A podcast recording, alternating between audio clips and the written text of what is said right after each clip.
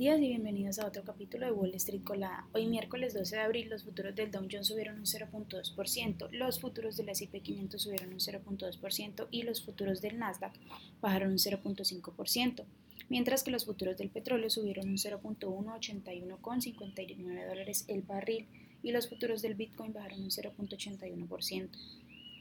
En las noticias de hoy, bueno, el CPI de marzo se situó en más 0.1% intermensual, una cifra menor a los 0.3 esperados. Además, año a año el CPI subió solamente un 5% frente al 5.2 esperado.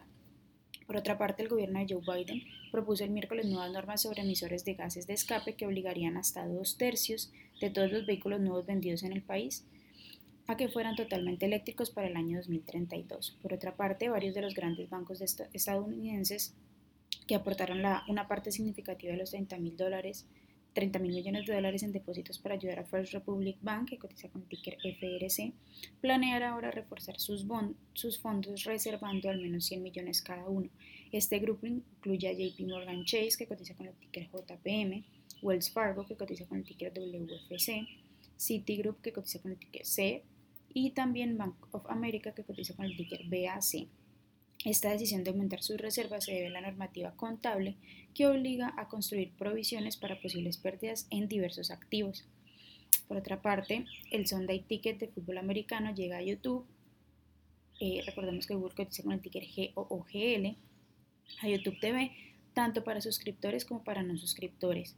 La compañía anunció que ofrecerá paquetes para los usuarios que, que, estén o no inscritos con una diferencia de precio para ambos. Esta es la primera vez que el paquete se ofrece como un producto independiente después de que YouTube TV obtuviera los derechos de, sustitución de DirecTV, en sustitución de DirecTV. Por otra parte, las acciones de Shopify, que cotiza con el ticker SHOP, subieron un 2.4% después de que JP Morgan elevara la calificación sobre la acción. La firma asignó que la empresa eh, ahora puede tener un precio objetivo de 65 dólares por acción, lo que implica un 45.1% de subidas desde el cierre del martes.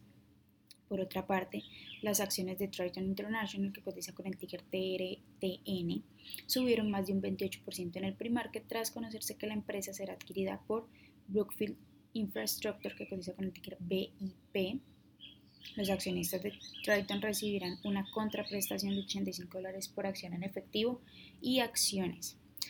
Las, las compañías que tenemos hoy con predicción bullish son Hercord Enterprise, que cotiza con el ticker HTCR, ya subió más de un 131%. También Teso Technologies, que cotiza con el ticker TESS, ya subió más de un 87%.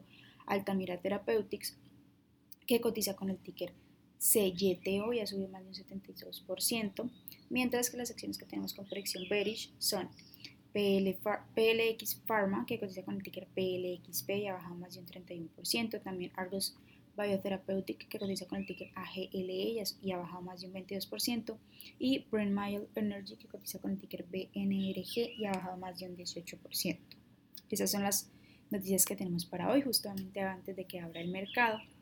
Les recuerdo que pueden encontrarnos en todas nuestras redes sociales como arroba y también visitar nuestra página web www.spanglishtrades.com para que no se pierdan ninguna noticia ni actualización del mundo de la bolsa de valores en español. Muchas gracias por acompañarnos y escucharnos.